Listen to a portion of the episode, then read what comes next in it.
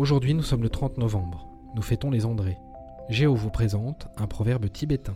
Lorsqu'il est libre, l'esprit est naturellement serein, de même que l'eau non agitée est par nature limpide et claire.